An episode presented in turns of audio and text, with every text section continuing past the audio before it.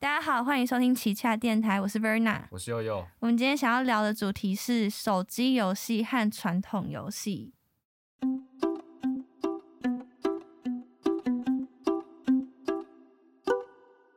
现在时间上午九点整，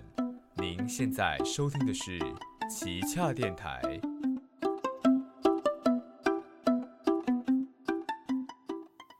们之前有一集闲聊的时候有提到，我们在分享一些觉得很好玩的游戏，但我们还没有分享完，因为上一集有点聊太多了，所以我们这一集想要继续分享。但是我们前面想要先插播一些我们对于现在的手机游戏啊一些不太开心的，就是我觉得事情我们想要再跟大家，因为我觉得有些人不太懂，就是大家比较常接触是手机游戏嘛。对，那我觉得其实有些人不太理解，就是所谓的电脑游戏跟家机游戏这个传统游戏这种类别的游戏到底是怎么样一个状况。所以我觉得我们可以谈谈，就是手游跟手游怎么影响这些传统游戏啊，或者是这些传统游戏其实到底是怎么样的一个情况，跟大家介绍这样子。那最严重、最严重的，我们先来介绍一下免洗手游。嗯，好，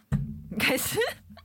就是呃，我觉得免洗手游的话，就是呃，有些在常在接触手机游戏或是 IG 的人，应该有时候会划广告的时候看到一些就是那种就是制模很粗制滥造，然后可能就是你就是用操作一个小人去收集点点之后，这个小人就会变大啊，然后变大就可以去打破更大的箱子，这种很无聊，就是你可能载了之后。一天内就会删掉的游戏，这个我们就叫免洗手。我有一个实例，有一个是他，你是一个 level one 的流氓，然后你好像遇到了一个什么事情，所以你必须要解救一个女生，哦结果发现那个女生竟然是 level fifty 的啊，对帮派帮主的女人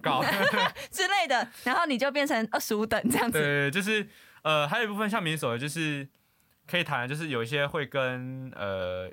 知名的 IP，就是 IP 意思就是它是一个有名的文化产业的作品。就假设哈利波特可能是一个有名的 IP，嗯，哦，可能魔戒是一个有名的 IP。小朋友有在听的话，就是《鬼灭之刃》。对对对，哇，你有照顾到各个客群，好棒哦！就是呃，反正就是有些游戏的 IP 会自己出一个游戏，或者是跟别的东西合作，但是都因为这些游戏就是跟这些有名的作品合作的时候，就花光了大部分的经费，所以游戏制作的游玩性很差，嗯然后也只是想要叫玩家氪金，嗯，氪金就是你去花真钱买游戏里面的。讲的好详细哦。这我们这集的目的就是让那些真的不 哎不了解游戏的人好都知，道。课堂的课，课堂的的课，对对对，就是呃，透过这样的行为去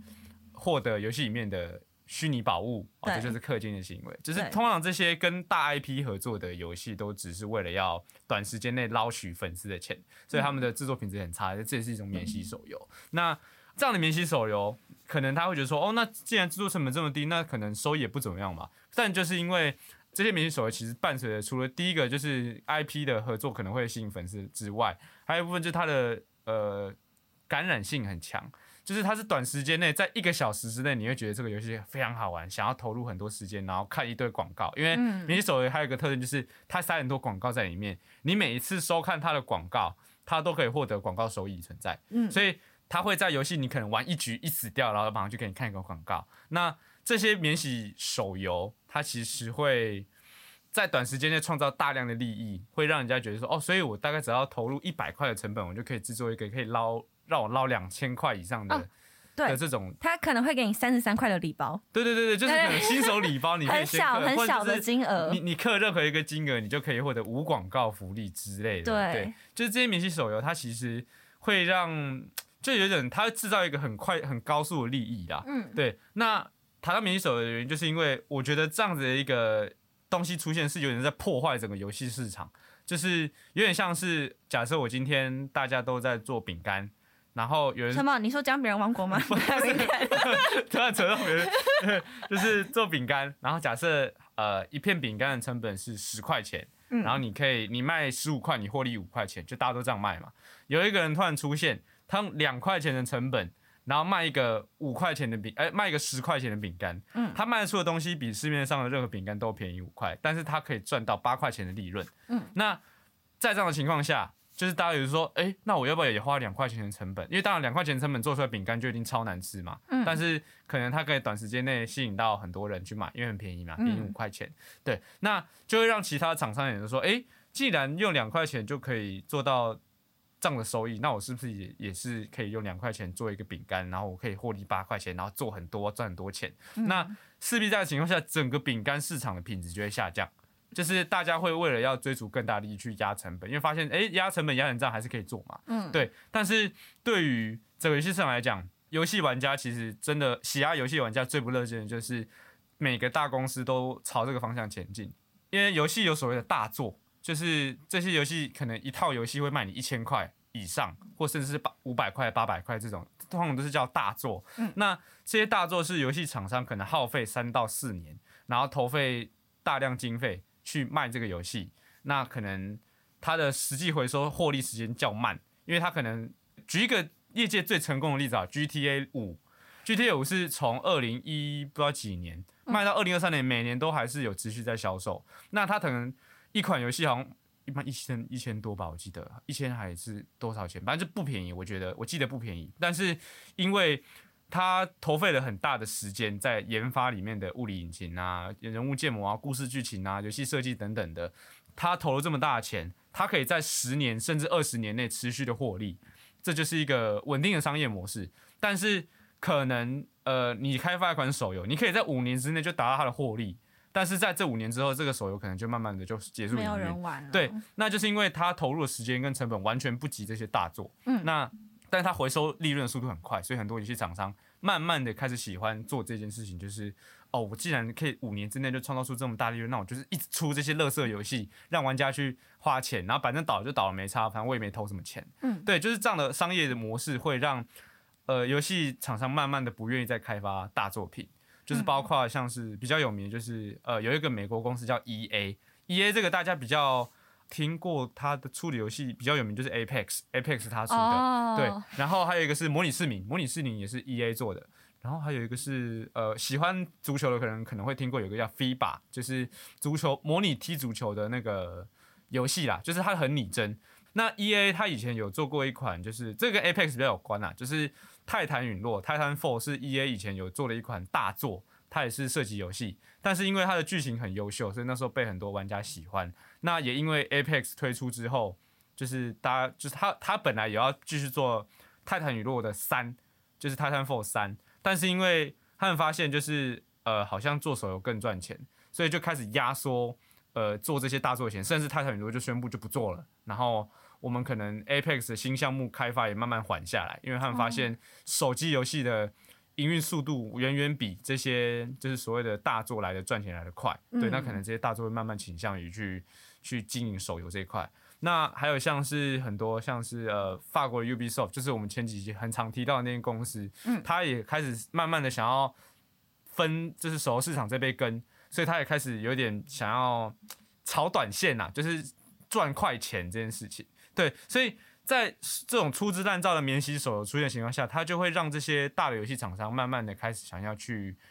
赚快钱啊，然后减缓大作的开发程度，反而会让真的想玩到好游戏的人没有办法玩到。嗯，对，那可能呃不在乎游戏人当然觉得就没差，就是我可以玩到手也就没差，而且就玩一下下。对啊，就是但玩一下下对我对你可能没有什么影响，可能也就氪个三十三块之类的。对啊，可是对于呃我们很爱玩游戏的人来讲，这是一个很。伤心的事情，很伤心的事情跟未来，就是我不希望未来就是充斥着各种乐色手游，然后一个月之内就结束营运啊，然后结果那些真的好玩游戏，我愿意，我是我是愿意，我是会愿意花一两千块买一款游戏的人，就我会觉得说这样子的一两千块可以买到我可能一百小时的快乐，那我觉得这很值得。我觉得你如果是一个有主机的人，你可能就是很愿意花这笔钱的。对对对，因为像是游戏有分所谓的呃加机，加机就是像是可能以前的 We。或者是好复古，讲一些大家应该知道的，就是像 We 啊，然后。呃，掌机我就先不谈，就是 PSP 那种，就是掌上型的就先不谈，就是 V 啊，或者是 PS4、Xbox 这种，就是所谓的家机、家用主机。那这些家用主机，它通常都是大，一定是大作，因为它一片游戏片就卖你八百块、一千块的。嗯，对，那这些都是开发所谓的大作。那现在还有所谓的电脑游戏，因为随着电脑设备的普及，因为以前大家去网咖打，所以可能电脑游戏、PC 游戏没有这么盛行跟普遍。但是因为近年就是大家都有办法在家里面搞一台五万以上的好电脑，有吗？有啦，可以啦，就是 有点经济能力然后真的很喜欢玩游戏的人会试着去搞一台这样的电脑，或者是甚至现在很多笔电就算你可能只是买一台两三万笔电，它也可以跑一些很基础的游戏。嗯那在这样的情况下，电脑这么普及，那呃电脑游戏的市场也慢慢起来。那这些电脑游戏其实也很会推一些所谓的，就是一些有特色的作品，跟呃也是一样也有贵的作品，就是一些大作也可以在游电脑上玩到。嗯，对，然后所以接下来我们想要谈的就是一些比较特别的游戏。那我现在先来分享一些不知道大家会不会睡着，但是我觉得很好玩的游戏，给你们一个预告。首先，先讲一些比较刺激的，好了。这些游戏都比较老，比较复古，他们是比较像是被归类在 RPG 游戏吗嗯，要解释一下 RPG？RPG 的意思就是你角色扮演啊。对，然后你就是我接下来教的这些游戏，就是你就是那个主角，然后你就是呃控制那些主角去走一些路啊。哎，其他游戏都是哎、等一下，没有 RPG 比较重在扮演这件事情，就是你要作为主角去选择很多事情，会影响事件事件的发展。然后你可能就是你是从头到尾都操控同一个角色，然后让这个角色升等，然后它是一个冒险故事。然后你会有很强的背景故事。对然后我接下来第一个要推荐的是《狂父哪个狂哪个父疯狂的爸爸哦，狂 Mad Father Mad Father 他的故事主轴就是，我不想爆太多雷，因为这真的很好玩。可这是一个蛮老游戏，然后它是有重置版，画风比较新。嗯它就是你是一个小女孩，然后你一直都觉得你爸爸有点怪怪的，可是你很爱你的爸爸，嗯可是你爸真的有点怪怪的，然后你要去解开这个谜团。我要暴雷到什么地步啊？我觉得没差，就讲。我必须先说游戏特别的点在哪里。对，因为 RPG 游戏它很着重就在于你要去解这个剧情到底是什么，你不能跳剧情。有一些游戏是你可以去嗯跳那个剧情，这个不行，你就是要看剧情，你要玩游戏就要看剧情。那狂富的话，就是你的爸爸是一个有点疯狂的科学家这样子，然后他画风也蛮可怕的杜。芬苏斯。对，所以会有一些什么，譬如说你是在一个很大的城堡里面，像是城堡的那种别墅啦，嗯然后很欧式古典这样子。啊，然后你会去一些地下室啊，你可能就看到有一些血迹啊，或是你要逃跑，因为有一些可能不知道是被你爸改造的怪怪的东西会来追你，讲的很恐怖游，戏是不是？有点恐怖啦。那另外一个也很恐怖的叫做 IB 恐怖美术馆，嗯。它就是你到了一个美术馆里面，你跟你爸妈一起去美术馆，然后你突然之间就跟他们走散了，然后你就再也找不到他们，然后你要在那美术馆里面解任务，它是一个像素游戏，对不对？对，然后我只能说这些游戏都蛮恐怖的，而且你要蛮会操作上下左右键，嗯，而因且为要很、嗯。一直躲怪兽。因。为像刚刚讲这些游戏，就是刚刚我们提到那个像素游戏，它其实是一个、不知道大家以前有没有玩过一个呃抱抱网，你知道吗？就是对抱抱网，它就是一个呃上帝视角，就是你从一个很高的地方看下去，然后你的人就像在一个迷宫里面走路这样，这个就是所谓的。呃，上帝视角的游戏，然后这些游戏就是刚提到这些游戏哦，好像很恐怖，就是你你想可能大家会没玩过这游戏，你可能会想象就是哦，我可能是一个呃画面，然后有两只手，然后你可以去操控那两只手去做任何事情，就是第一人称，这叫第一人称。但其实，这些游戏都是呃，借由一个上帝视角方式去看到各个场景的物件，去互动、去解谜。对，这就是一嗯些上帝视角的游戏。有点像是反校，但是你可以往上往下走对对对对这样子。还有另外一个也很可怕，叫做《魔女之家》。嗯这些类这些游戏的类型都蛮类似，然后他们也是蛮经典的游戏，嗯，然后在 Steam 上面都有卖。但是我真的再次警告，它有点可怕，而且它会跳 CG 图。哦，CG 图的意思就是，它原本场是景的图片，对，它原本是像素，但是它会突然跳一张非常非常清楚的，很像海报的图嗯。这样子，然后可能是一些很可怕的景象，可能手断掉啊、头断掉这样之类的。我我觉得可以谈谈就是这一类型游戏，就是、嗯。因为刚刚提到这个像素游戏，可能会觉得说啊，那这样子有什么刺激好玩的？很可怕，但是我觉得 这类型的游戏它很重剧情的原因，就是因为这样子的游戏它的开发成本很低。那有一些创作者，就是因为大家其实要知道，就是你做任何的三 D 游戏，就是包括可能像是、呃，有些人会可能以前听过 CS，然后看过它的画面，嗯，然后或是有些人看过 LO，就是 League of Legend，就是可能你看过它的画面是哦有树有草啊，好像就是、嗯。就是游戏就差不多这样，但其实这些东西是非常花钱制作的。嗯那大家听到这些 CS 啊、呃 LO 啊，或者是 Apex，比较可能有人听过这些游戏，他们都是花了大量的成本，就是你要有一个很庞大的资金的情况下，才有办法开发的游戏。嗯那游戏开发界其实有一个所谓的小众市场这件事情，就是独立制作游戏。那这些刚提到这游戏，其实很大部分都是独立，对吧？是就是那种小公司、个人制作的。那有些人是充满了自己的想法，但他们缺乏资金。嗯可是他们对于游戏设计的思维是有非常前卫，或甚至是非常很强到就是他只差那个钱，他就有办法跟这些游戏大厂竞争的这些天才们。嗯那他们既有好的逻辑剧本设计，也有好的关卡设计，但他们碍于没有资金的情况下，可以借由这种小成本的开发游戏的方式，去制作出一个让大家就是，即便它的画面可能没有这么精美，没有这么哦，好像很华丽啊，很真实，但是这种像素操作也能也能让玩家感受到恐惧，甚至让玩家对这样的剧情有呃共感啊，或是有留下很深刻印象。就是这类型作品它的优势跟劣势是这样的一个存在，对，所以真的要看剧情。大家会习惯跳过对剧情。有些人很喜欢按 skip，这个可是我觉得不可以 skip 哦。可是我觉得这个不能怪大部分玩家，因为有一些剧情真的蛮烂的啦。而且再扯回手游这件事情，就是很多手机游戏会试图做剧情这件事情。对，然后因为我我我也是从就是家机跟主机慢慢转到手游上会玩的。嗯然后一开始其实我也会认真，曾经我也一度认真在看手游的剧情，但是我只能说手游这些手游剧情写的有够烂，这就是被吓到。它就绝对就是一个敷衍的剧本，就是对它只是为了要让玩家能够玩游戏，所以硬写了一个剧本出来。嗯然后可能就只是敷衍了事这样子，所以我就觉得那个手游剧本真的太差了。我见过好的手游剧本的，真的都是我讲过那种小游戏，就是嗯其实大家如果有仔细找的话，其实在 Play 商店也会有一些你完全没听过的游戏。然后我我有载过一个就是游戏，就是它是好像是忘记名字，有点忘记，因为它有点久。就是它的你的游戏玩法，就是你是扮演一个资源收集的游戏，你要扮演是一个星星球的舰长。然后你要去星系升级资源，就是你可能点画面就可以获得资源。哦可是听起来好像很废，但是它的剧情是讲说，呃，人类在开发了成功，就是、呃、这个扯到有点科幻设计啊，就是科幻里面有一个就是文明等级这件事情，就是文明等级可能有一二三，人类可能是零点八，因为我们还没有办法离开太阳系，就还没有办法利用星际资源。嗯然后它的背景就是讲说，诶、人类成功将自己的文明等级拉到有办法可以去从太阳里面汲取能源，然后探索宇宙。嗯然后这个宇宙你可能就是你扮演是一个人，是地球啦，地球方。然后你要向外探索的时候，你可能因为你很强大，你要去征服别的移民星球的时候，你要去跟。因为它有武器系统，就是你可以攻击这个星球，就可以获得它的能量。嗯那当然，星球人就会反抗你，所以你可能可以俘虏反抗军的某某飞行员，你就可以看他的故事，就是飞行员可能是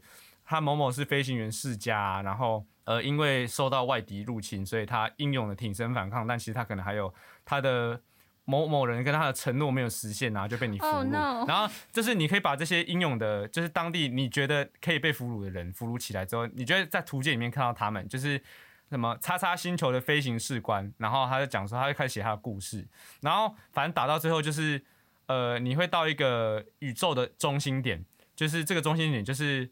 所有的高等文明发现这个宇宙是一个即将毁灭的宇宙。就其实这个宇宙它在慢慢的收缩，它会有一刻瞬间就是丢到，就是大家都没有办法生存。嗯所以，但是能够逃到其他空间的方法是只有一个洞，那这个洞很小，只有一个文明能够进去。虫洞，对，这类似虫，就是你能逃到另外一个安全的地方。嗯所以所有的高等，因为其实低等文明就是他们不知道嘛，但就被灭绝了。那所有的高等文明都是大家只是为了要活下去，所以会互相攻击，然后想办法冲进那个洞里面。就是可能，但是很残酷，就是你每一次在攻击的时候，因为你要收集情报，嗯，收集情报的时候，你就可以得知哦，这个文明曾经过了怎么样的生活啊，然后。哦对，就是你，他把每一个文明的生活写得很细致，而且他还有一个就是。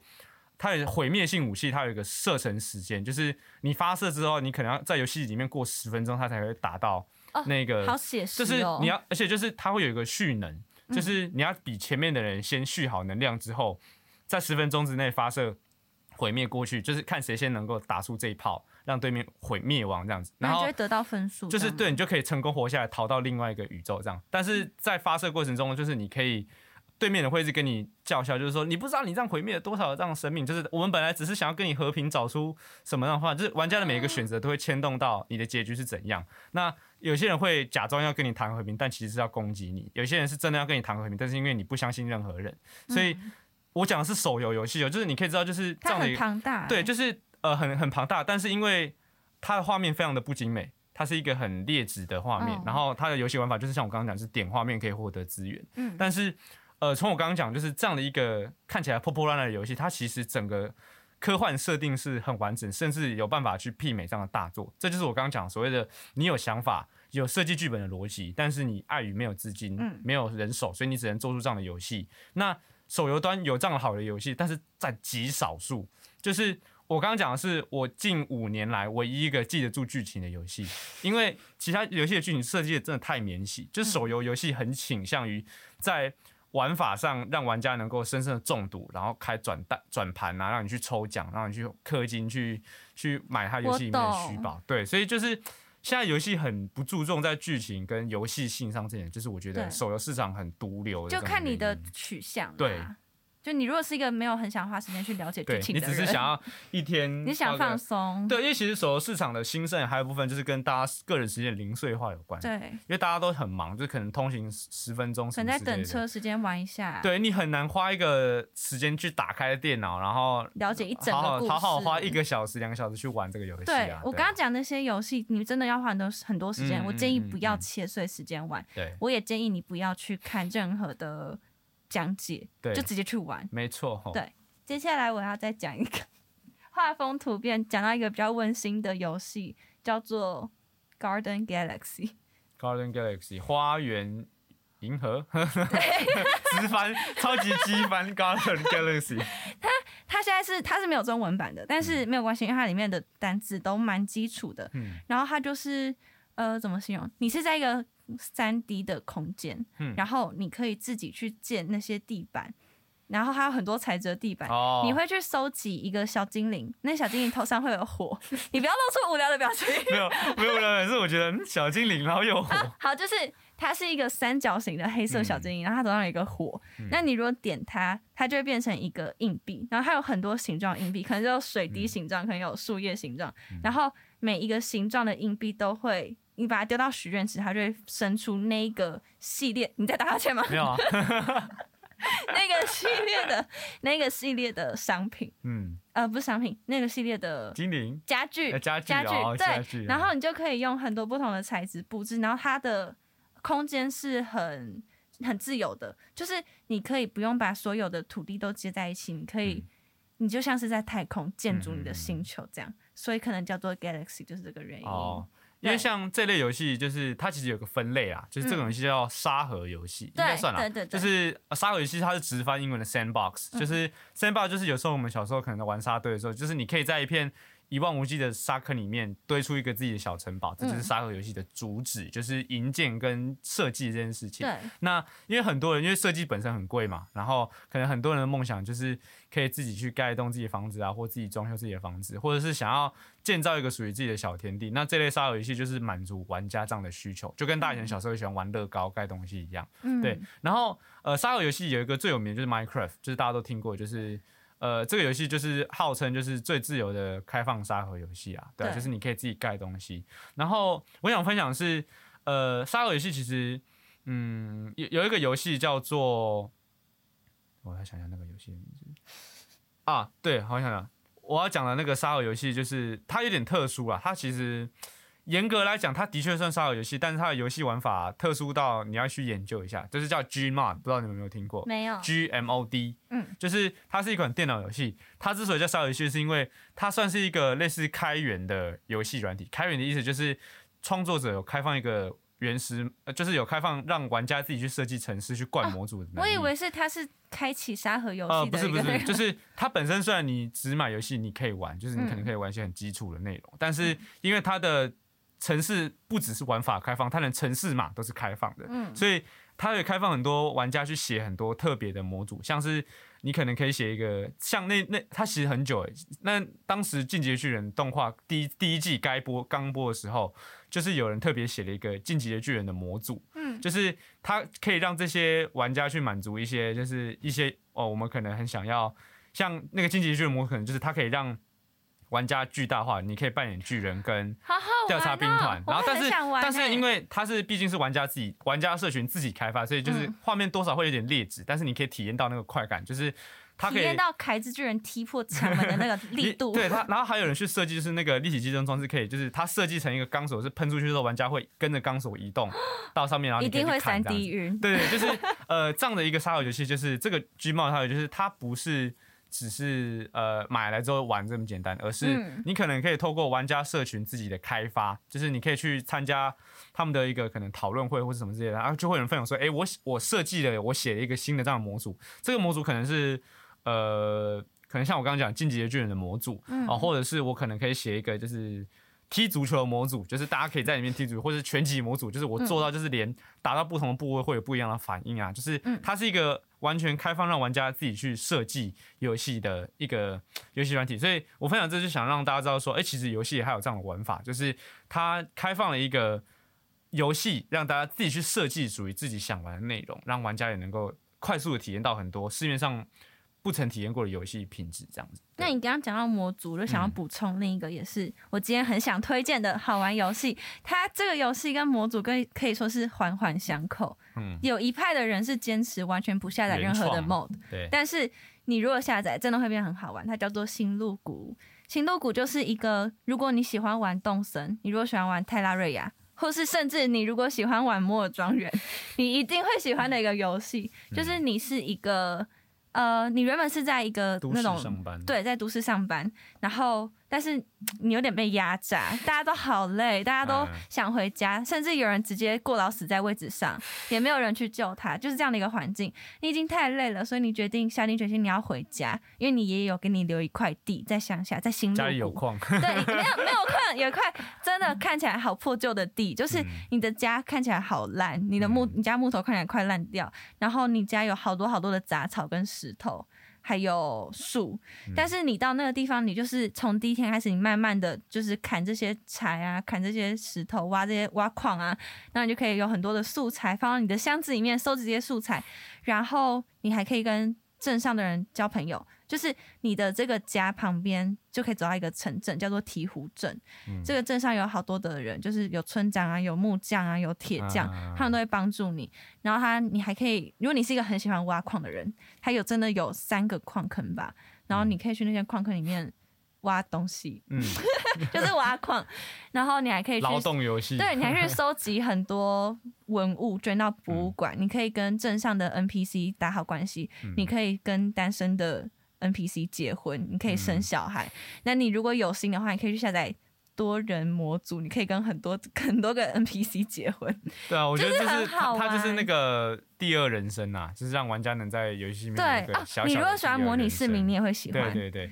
它很重要的是，它的模组有两个，呃，有点像是真的是变成一个番外的感觉，一个叫做 SVE，另外叫里奇赛德村，还有一个叫东东什么，那个我没有玩，我先推荐这两个就好。它是会自那是玩家自制的，然后会有玩家自制的 NPC 跟玩家拓展的地图是连在你原本的地图上，像是 SVE 就是是在玩家你的农场的下面有嗯另外一个很大的葡萄园啊什么的，也有很多新的产品。那另外一个里奇在的村是你直接可以搭一个缆车到另外一个村子，那那个村子是的村长是你原本村长鹈鹕镇的村长的姐姐。嗯嗯嗯，管理的哦这样也是有关系的，这非常非常大，所以这个游戏好像两三百块而已吧。但是你去下来那些模组都是不用钱的。嗯我玩了可能有三个月吧，两三百块玩三个月，嗯亏呃赚烂，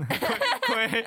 赚烂赚烂没。有，而且我想谈一下，就是像呃，可能会有一些人觉得说，哦，现实生活中够累，你还让搞一个在工作的游戏不一样。不一样。我觉得可以谈到另外，就是有一种就是作业型或者是叫模拟型的游戏，嗯就是像有一个游戏叫什么房屋装修达人，就是你扮演就是我有买啦，这个我有买，我承认，就是它那个游戏的目的就是你要去呃装修别人看起来乱七八糟的房子，就是你嗯进到那个房子之后，你可能会屋主给你的委托是，请你帮我把。呃，可能这间房子的格局，我要把婴儿婴儿的房间改的大一点，然后让客厅的墙壁打掉。哦，你要进的就是你要先进到他们家里面之后，它有一个服务品质评分，满星的话就是你要进去先帮他打扫，才会有后面的装修。然后我曾经就是接过一个委托，是那个房东是他是房东，他租给大学生，但是大学生把他的房子搞得一团糟，所以他请你去帮他收拾善后，顺便就是重漆一下油漆这样子。嗯，哇，你进去之后就是看到就是杯盘狼藉的房子，还有蟑螂什么，就是你要把垃圾捡起来，然后蟑螂处理掉，然后窗户擦干净，然后墙壁也要擦干净之后开始重新粉刷，就是呃，可能大家会觉得说哇，这个游戏感觉就很无聊，然后又要打扫什么，有现实生活中还不够吗？但是我会觉得是很有乐趣，它很就是疗愈了。对啊，，而且还有一个就是高压水枪模拟器，就是你扮演的是就是不知道大家有没有看过那种网络上高压水枪洗东西的影片，洗地毯，洗地板、洗地板，对对对，就是一个水柱冲上去说哦，那个东西就突然变超亮、超干净，嗯其实也是有这样的游戏所以。我超级想玩，对啊它比较贵。哦，对，题外话提一个，有一个我之前有买一个叫内脏清洁工，就你扮演的是一个特殊清洁公司，就是你要去处理命案现场。然后可它命案现场不是一两个，是大屠杀那种，就是嗯你可能要去一个实验室，然后那个实验室的实验体失控了，然后把那边的研究人员杀光。哦，很恶呢。然后你就要去把那个研究人员被打的，就是四散的肢体收集到桶子里面之后拿去烧掉啊，然后把那个子弹的弹壳捡起来，然后用拖，它有一个超神奇拖把，就是嗯可以拖血迹、拖爆炸的那个残骸，然后什么之类，就是反正你要把现场收拾到跟一开始一模一样。然后这个游戏设计还，它甚至还设计了一个 机制，就是你会打翻。就是因为你把所有的尸体跟有的没的东西装到桶子里面之后，嗯你要是一打翻，它就会又把地板弄得乱七八糟，甚至是因为你要洗拖把嘛，它那个拖把只要洗过一次之后，水桶就会变脏，嗯然后水桶也会打翻，所以它的物件变成就是你很容易不小心搬东西的哎，时候，我会气死，不小心打翻，你就哎会整个很很躁郁这样。可是就是这样的游戏会让你真的完成之后会有一个成就感，就是这类型游戏它给玩家的是一种成就感。对那当然对我成我觉得啦，这类型游戏对大部分的人来讲都不是一个受欢迎的类型，就是真的是少数会很享受这种作业游戏的人会很喜欢这类型的游戏。对就是像刚刚那个游戏，或者新路谷或者什么，你看到一块地被你弄得很平整，或者是嗯你开始建设温室，你建设了很多农舍、鸡舍，养自己的动物，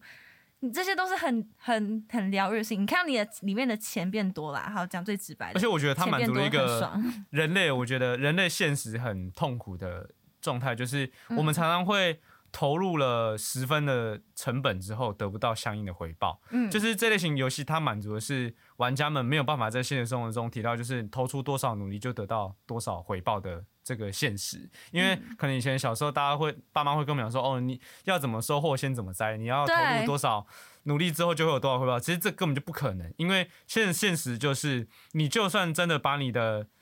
尽心尽力做好一件事情之后，他可能只会给你四五成的回报。你很容易白努力，对，就是很容易就是莫名其妙的栽了一头空好悲伤哦很悲伤，这结局但是是好悲伤。但这是现实。但是呃，这类型游戏就是你投入多少成本，它真的就给你多少回报。对所以它它给你一种很踏实的感觉，就是你在现实生活中不能被满足的这个缺憾，它可以在游戏中得到弥补。这就是嗯我觉得这类型游戏非常吸引玩家的一个特点啊。那如果你还是觉得很缺憾，我再推荐你一个游戏，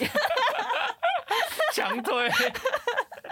它叫做双点校园。但你如果在 Steam 上面打的话，你要打 Two Point Campus，就是嗯。Two Point 嗯。双点。它还有另外一个，它一开始是出双点医院，嗯。后来出双点校园。嗯。然后我很想推荐这个游戏的是，我只有玩双点校园，你是当一个学校的校长，嗯。然后你要建设这个学校，但你会去对，但你会嗯去很多个学校，你会去很多的校区啦，然后每个校区有自己的特色，可能这个校区是一个歧视学校，你要去建一些骑士训练的场地啊，你要。是这种学校，啊我也是那个，就是那种不是，它都不是正常的大学哦学校像它还有一个很可爱是，呃，有点像是运动的运动类型的学校，然后他们的运动项目叫做起司球，然后你们真他就是真的拿一个好巨大的起司球，你要丢过那个网子，有点像哦橄榄球之类的这样子，就是很多这类型。然后另外一个我很一定要推荐你们做的事情，就是你们如果玩这个游戏，你们一定要把中文配音打开，它叫普通话，你一定要把它配音打开。是大陆配的吗？还是台湾配的我？其实听起来蛮没有大陆口音，也没有台湾口哦音耶，，是啊，很神秘，就是它会有很多个旁白，有女生旁白、男生旁白，它还会自己制作广告，嗯然后它就是你的配音会很像一个呃电台广播，就他可能会跟你讲说，哦，我们现在这是一个双点双点广播电台，哦，那我想要跟你分享什么什么电影啊，或者是这个主持人他遇到了一个怎样的人啊，他好奇怪哦之类的，很可爱，真的很可爱。那这个游戏的主轴就是你到这个校区，你非常的穷，你要建设好一点的学校，你要有好的师资，你才可以吸引学生，有学生你才可以赚到钱。那你要让学生开心，你要做一些，譬如说你要用学生会，你要做放一些呃社团之类的。它有一些社团像是园艺社，或者是睡觉社，就你真的是，他会有一个睡觉 羊，然后他们就会说学生想要睡觉羊，然后你就要放一个睡觉羊，它不叫睡觉羊啦，我忘记叫什么名字，就是一个睡睡觉的羊这样子。你露出很无聊的声音，没有，就是没有，就是经营类游戏大概就是这样子啊，就很可爱啦。我主要要推是因为我真的觉得它配音真的很有趣，我觉得他很花心思在上面。嗯，然后我想要提到一个，是因为你刚刚提到就是它里面有校园广播这件事情，对，然后让我想到就是呃，可能有些人不知道游戏可以做到这样程度，就是像是我刚刚提到有一叫 GTA 五，然后还有很久以前呃看。就是也是 Ubisoft 说它叫做看门狗，也是一个开放式游戏世界游戏。那这两个都是建立在就是呃，他们你只要进入到车子里面，你就可以听电台广播。那这两个游戏还有功能就是它的电台做的非常好，就是它电台不是只有播音乐这样，就是它会有节目，就是你可能。他，你可能切到一个电台，它是有关于政论，它真的就是你可以听到有两个人在谈，就是他们那个世界里面的政治节目，对，或者甚至是呃，他是谈教育，然后他真的会谈到某某事情的教育，就是他们他们会很认真的去做一些游戏里面的他们很震惊，对对对，他们震惊到我会有点想说。就你在玩的当下，你会觉得你真的很融入这个世界。对，所以我觉得现在的游戏就是可能比较少接触游戏，也会很难想象到底现在的游戏可以写实到什么程度。嗯，对，让我觉得，呃，真的有兴趣的话，可以就是呃。前提是你有兴趣啦，就是你可以去 找一些就是类似相关的游戏影片，你就可以看看说哦，就是其实现在游戏工业它的程度可以做到什么样子。嗯，对。然后呃，最后我想要来谈一个议题，就是跟我们最一开始提到就是手游有关，就是游戏广告这件事情。因为呃，我相信大家应该在看 YouTube，就如果你没有买 Premium 的话，然后或者是你自己本本身很常在玩一些手机游戏，那你可能就是很常遇到就是要看广告的时候，嗯，那我相信大家应该会有很有共感，就是怎么最近的广告都这么烂，就是像是会有那种呃，像我们刚刚前面提到，就是可能你本来是一个小混混，然后你可能救了黑帮老大之后，你就会变 level 一百，然后不然就是会有那种呃益智游戏的广告，故意把它操作的很笨，就是像是你可能要把我知道狗狗。狗狗柴呃柴犬蜜蜂，你知道哦，对对对对，柴犬蜜蜂就是你你要你要画你要画一个线，然后把柴犬保护柴犬不被蜜蜂攻击，然后就故意怎样怎样怎样，然后或者是可能你要让那个下面的那个小人拿到上面的钱，你就要把很多针拔掉，让那个钱掉下去，然后就故意乱拔，然后让你去设想要吸引你去。去玩这个游戏，而且你有发现一件事，就是那一种游戏，他们通常都是女生被打，女生受家暴，或是女生在怀孕的时候发现老公劈腿，女生好可怜，带着小孩到一个那个窗户没有，窗户没修好的那个地方，然后你要你要玩那个消消乐，然后把那个窗户修好，或是你要试图让他那个呃火炉有办法点上火，都是女生好惨，我觉得好可怜哦。可以，可是我觉得这类型的游戏广告，它其实某种程度上。也反映了这个产业的一切，就是这些游戏公司根本不懂这整个产业在怎么运作，他只是想要赚钱。对，所以他把游戏广告设计的很烂，因为他就是要炒，他就是要炒快钱，他没有必要花钱在做就是游戏广告的设计上，所以他们就会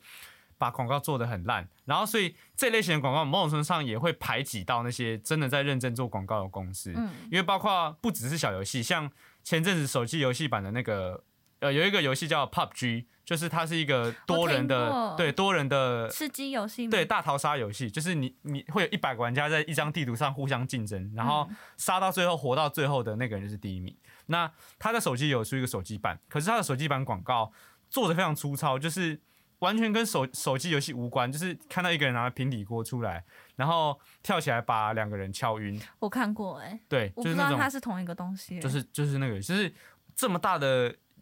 游戏公司都被这种烂广告感染了，嗯，有种程度上就是一方面产出烂广告会让就是认真在做广告公司的人会慢慢没有生意去做，二方面就是它其实某种程度会污染每个人的审美价值观，嗯，就是我相信美学的直觉跟呃收看影视的素质这件事情是 这件事情是是会被污染的。就是当你长时间铺露在这些低劣的制品的时候，你的品、你的审美观跟你的、你的品味会慢慢的下降，甚至会觉得就是哦，这就是理所当然。因为呃，包括像是就以电影来讲好了，我们就拿电影举例。假设你今天每天每次去电影院看的电影什么大伟鲁曼那种贺岁片，就是他看着他主打就是一个好笑跟我不敢明星，讲话。就是贺岁片，讲好听叫贺岁片，讲难听就是没有什么剧情内容，但是就是很无脑看的电影就是看了会笑的片。对对，就是当你长时间接触这类型的片子久了之后，你慢慢就会失去对其他有点深度的电影有兴趣，像是可能大佛普拉斯哦，或者是阳光普照这类型，就是真的会得金马奖的国片，或者是一些有品质的电影，你会慢慢的失去兴趣，甚至会觉得好无聊哦，怎么都不会对，笑啊。然后再来在颁奖典礼就是说，呃，没看过，没看过这谁？这看到睡着。硬硬要讲哦，这谁？这样这什么片没听过？我好讨厌这谁耶！对对对，我这这这就不懂，这个我们之后再谈。我觉得这个也是是这也是一个可 一直在。骂网友。对，那我觉得就是你你不断的去长时间铺露在这类型低劣的制品的情况下，就会污染到你自己本身对影视作品的直觉跟那个审美观啦，对啊而。且我很担心他们有一些画的很像 Elsa Gate，然哦，后对对对对，很容易吸引小朋友。然后你那个点击，就是你只要点荧幕，你就会出现下载键，小朋友可能就会下载。我觉得这是超级危险的，我那些游戏看起来都好糟。我快速讲一下 Elsa Gay 这个东西啊，就是它其实是源自于一个事件吧，就是嗯他会把就是 Elsa 大家都知道就是冰雪奇缘那个 Elsa，然后小朋友很喜欢，嗯那他就会用以儿童动画的名义，就家长看一两眼可能不会觉得有问题，嗯可是他的内容都极其的不不适合就是可能可能会有杀人啊，或者是虐待啊之类的。就是 Elsa Gay 的意思就是会有有心人是故意用这种很像儿童收看动画片的名义，让儿童暴露在非常危险的内容之下，让他们吸收到一些不该在这个年龄，甚至会让他们造成阴影或是价值观偏差的的。价值观偏差真的很可怕。，对，我觉得、呃有兴趣的人可以查一下，就是艾莎门，就是 Elsa 的那个 gate，就是门的那个 gate，你就查 Elsa gate，应该就可以查到相关的呃新闻事件。甚至你可能也看过。对，所以我觉得这类型的广告，它某种程度上也会掺杂非常多不适合小朋友观看的内容，但可能因为它的画面整呈现方式，会让家长没有察觉到这类型的文化可能会深深的影响，就是还没有自己思考能力的小孩这件事情。对，所以我觉得免洗手游除了总结一下哦，就是免洗手游它除了会对这些所谓的游戏大厂造成比较不好的伤害来之之，外，它也会就是这些劣质的广告也会慢慢的去影响到整个大众对于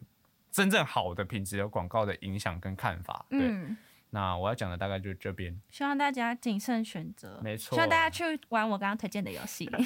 讲到最后还是要推荐游戏，对啊。但是我们我们这集主要还是想要让呃没有接触过游戏的人知道说，呃其实还有这类型的游戏存在。然后嗯游戏也不是像大家可能过去知道就是什么 Angry Bird 啊，或者是什么 Candy Crush 这类型，就是呃消磨时间。因为游戏它也被称为就是第五艺术，就是因为你要促成一个好的游戏，嗯你要有一个好的剧本，嗯你要有一个好的美术设计、好的游戏城市设计、好的关卡设计，这些都是环环相扣的。呃，很多也会游戏开始往电影的方向，就是互动式游戏，就是很像在看电影，但是你可以选，你可以操纵里面角色的选择，就是假设。呃，又以哈利波特举例好了，因为我现在只想到这个例子，就是假设可能哈利波特就是一开始，然后有一个叫海格的男人冲进你家说你是个巫师哈利，然后你如果他会给你的选择是答应答应海格，另外就是走回房子里面，那你可能走回房子里面，哈利波特就结束，因为他没有跟海格去霍格华兹之类的，就是 你可以实际参与到角色的选择，这是互动式电影，那这也这是一种游戏，嗯。对，所以我觉得其实呃大家可以多多接触，就是一些不一样的游戏。类型让你看，嗯。就是它除了它不是只有大家想的，就是好像就是呃消磨一下时间、打发时间用的，它其实也可以是一个可以像电影一样好好坐下来细细品尝的艺术娱乐内容啦。对啊，不用怕花钱，这些游戏都 是你可能过一阵子又想重新对，它是可以再重新打开回味的对。对啊，它可以买到你上百小时的快乐。真的很 好玩。对，好，那我们今天节目就到这边差不多结束喽。有兴趣的话，欢迎追踪我们的 IG，也欢迎跟我们一起讨论哦。我们下次见，拜拜拜拜